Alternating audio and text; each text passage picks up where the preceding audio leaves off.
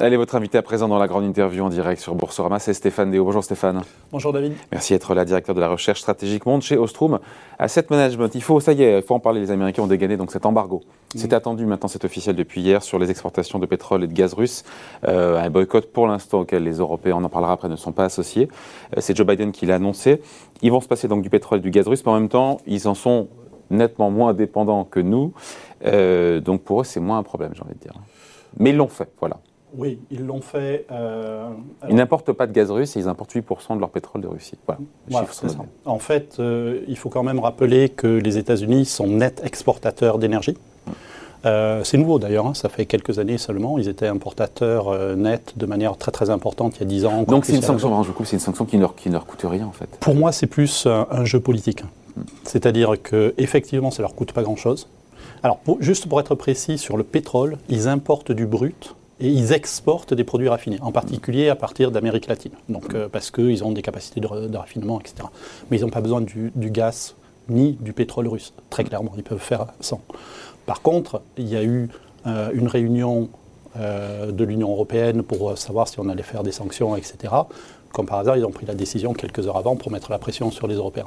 Donc pour moi, cette décision, d'un point de vue économique, honnêtement, ils ont, ils ont ils n'ont pas besoin de gaz russe, ils n'ont pas besoin de pétrole russe. Donc ce n'est pas un impact très, important, il y a pas très mais... symbolique, mais ça met la pression sur les Européens. Donc pour moi, c'est plus une question politique qu'économique. Et sur en termes de politique, quand il dit Joe Biden qu'il assure que cette décision allait porter un nouveau coup puissant euh, à Poutine et au financement de sa guerre contre l'Ukraine, c'est vrai ou parce que quand on voit la réaction sur les marchés, euh, il n'y a eu pas beaucoup de réactions, le pétrole est passé de 125 à 130 dollars. Euh. Je suis très très impressionné par le montant des sanctions qui ont été prises contre la Russie il y a des sanctions politiques, il y a des sanctions économiques, il y a beaucoup d'entreprises aussi qui ça sont... Ça n'a pas fait reculer pour l'instant Poutine Non, mais euh, ça met une pression absolument faramineuse sur, le, sur l'économie russe. Qui est proche du défaut, on dit du défaut, du défaut de paiement Oui, oui, tout à fait. russe bah, le, le, problème, c'est que la Russie a beaucoup de mal à trouver des devises. Ils en trouvent encore, puisque évidemment, ils exportent toujours du gaz. Le pétrole, c'est beaucoup plus compliqué pour des raisons techniques de, de l'exporter.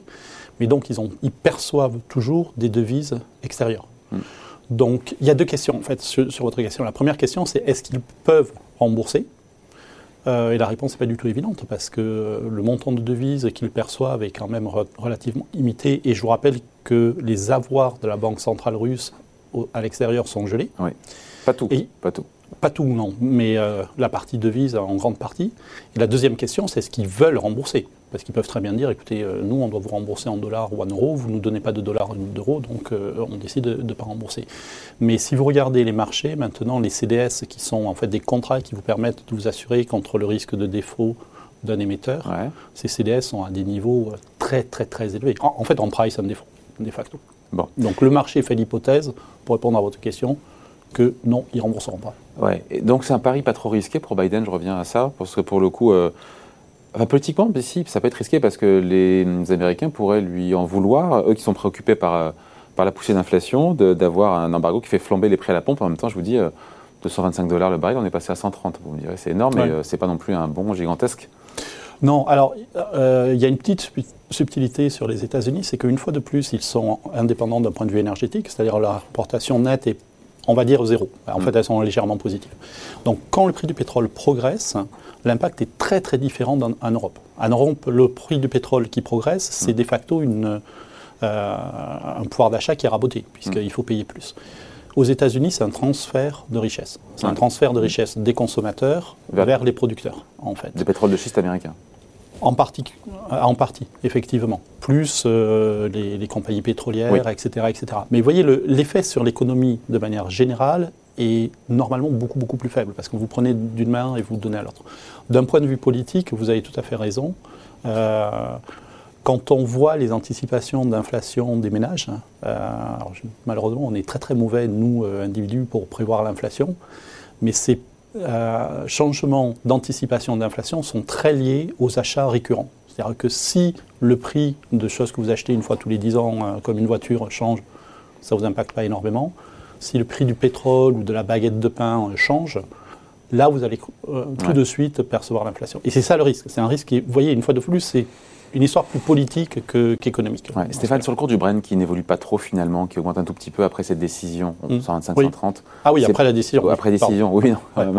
mais c'est pas une surprise quand même de voir, euh, ou alors ça veut dire que le marché l'avait anticipé, mais euh, que moi, je, on a pu imaginer qu'après cet embargo américain, parce qu'on connaît l'extraterritorialité aussi euh, hmm. du, droit américain, que voilà, ça pourrait. Non, une fois de plus, vous l'avez dit, ils importent un petit peu de brut. Alors, le point qu'il faut savoir, c'est que, grosso modo, pour les hydrocarbures russes, tout ce qui passe dans un tuyau, c'est facile. Donc le gaz, euh, ben, il arrive en Europe. Ce qu'il faut mettre sur un bateau, c'est beaucoup, beaucoup plus compliqué. Pourquoi? Parce que les pétroliers ne veulent pas aller charger du pétrole russe, parce qu'ils ne savent pas s'ils pourront le décharger dans une semaine ou dans 15 jours quand ils arriveront euh, dans un port euh, en Europe ou aux États-Unis. Et les banques ne veulent pas assurer. Donc en fait, les exportations de pétrole russe elles sont considérablement amoindries déjà depuis euh, une semaine. Donc le fait de boycotter quelque chose euh, auquel vous n'avez pas accès, je simplifie, mais c'est quasiment ça, c'est pas vraiment, d'un point de vue économique, purement économique, une fois de plus, c'est pas un changement euh, majeur. Donc la vraie sanction viendrait des Européens. Si, encore une fois, ils suivaient cet embargo, on n'a pas le sentiment qu'à court terme, ça sera le cas, parce qu'il n'y a pas de moyen de se passer déjà du gaz russe euh, euh, à court terme. L'Allemagne en dépense 55%, euh, certains pays comme la Finlande ou la Roumanie, je crois que c'est près de 100%. Si on peut se sevrer, je crois que l'Union européenne a déclaré hier que on a compris qu'elle était incapable de se sevrer du jour au lendemain, hmm. on ne pourrait pas, mais qu'elle s'est donné comme objectif assez ambitieux de réduire de deux tiers ses achats dès cette année. Alors c'est très difficile. On peut, euh, il y a plusieurs utilisations au gaz. Euh, il y a une première utilisation, c'est pour faire de l'électricité. Donc ça, on peut remplacer par des centrales au charbon.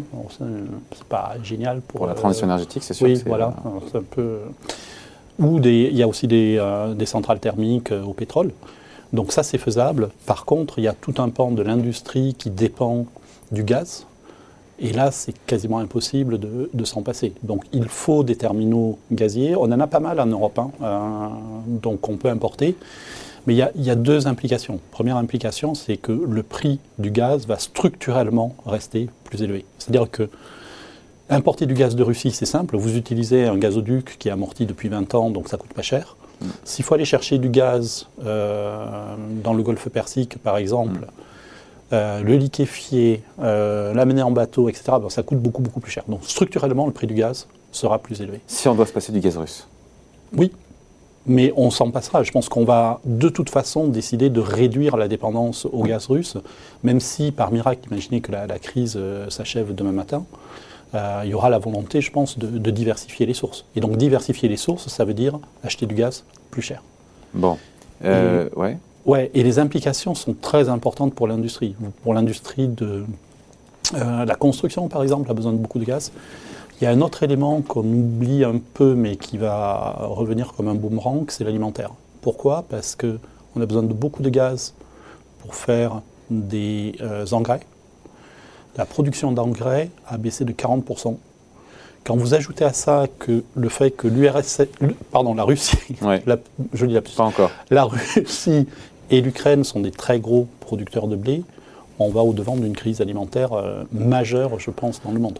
Ouais, d'autant que cette flambée des, prix des matières premières, encore une fois, ça, ne se limite pas à l'énergie. Encore une fois, on parle beaucoup de l'énergie. Euh, on, a parlé juste avant de ce qui passait sur le, sur le cuivre, mais les métaux au sens large, on a le blé.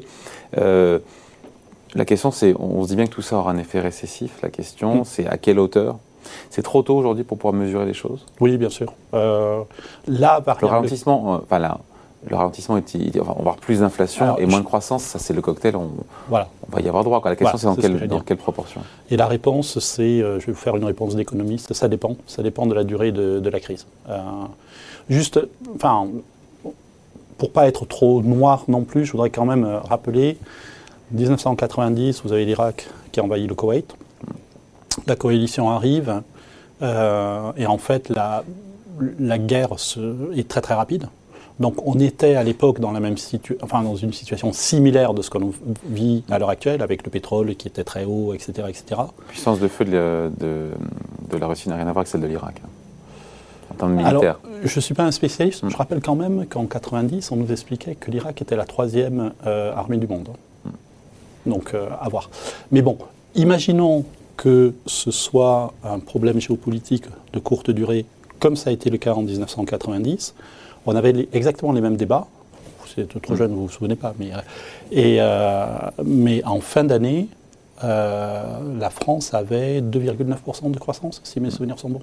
Donc c'est ça la variable clé. C'est est-ce que ça va durer ou est-ce que c'est une crise de courte durée? Alors là où je vous rejoins, c'est que ça n'a pas l'air d'être une crise de courte durée, mais une fois de plus, c'est impossible à prévoir. Et donc on ne peut faire aucune prévision? Non. Euh, honnêtement, euh, je pense qu'il y, a deux, il y a trois choses. On sait que la croissance va être impactée. On sait que l'inflation va être impactée. Et surtout, on sait qu'il va y avoir des effets mémoire. C'est le débat qu'on vient d'avoir. C'est-à-dire le prix du gaz ne reviendra pas au niveau pré-crise.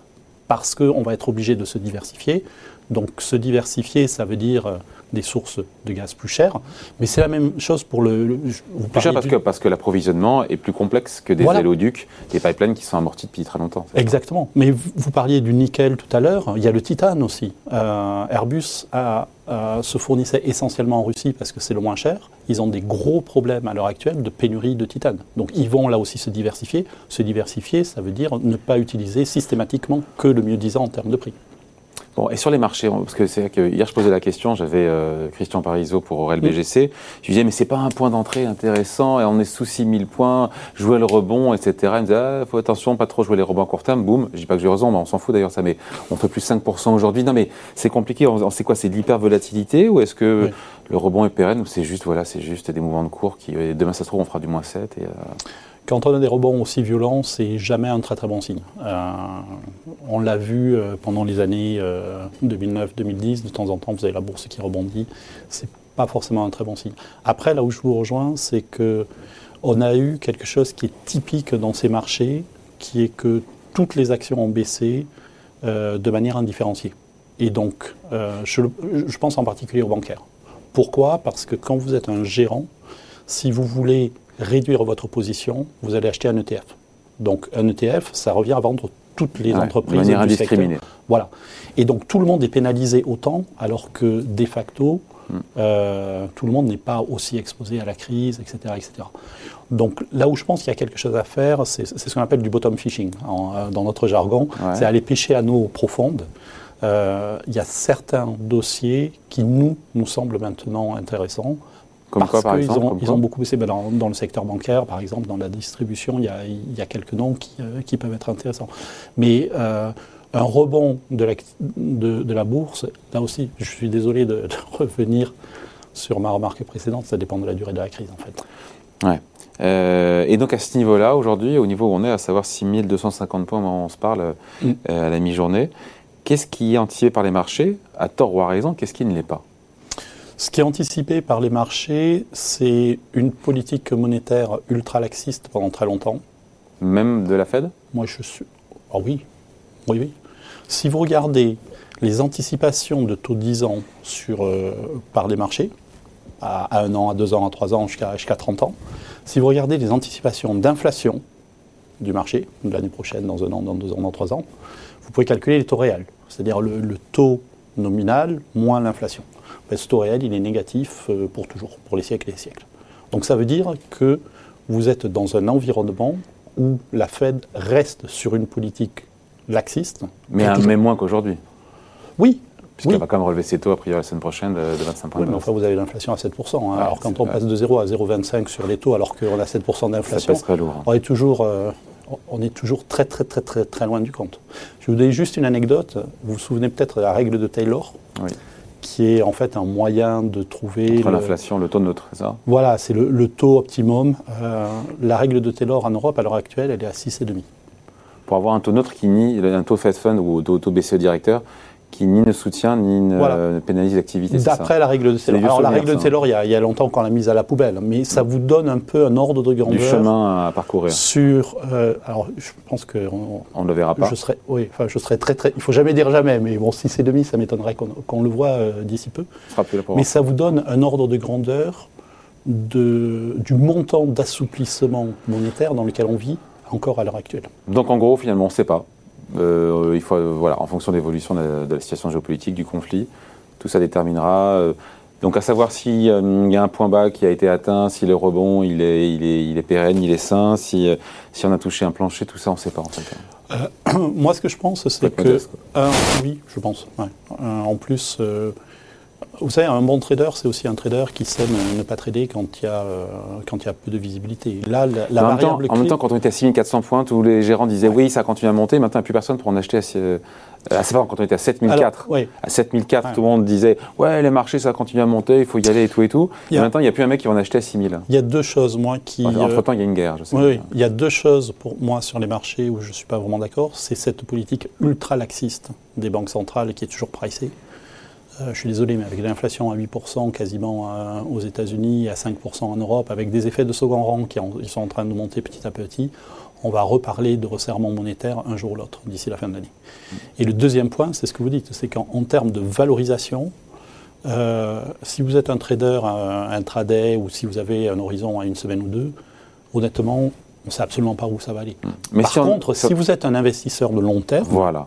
Euh, si vous êtes prêt à rentrer petit à petit euh, sur le marché, oui, à un horizon euh, plus lointain, je pense qu'on commence à avoir des valorisations qui sont plus raisonnables maintenant.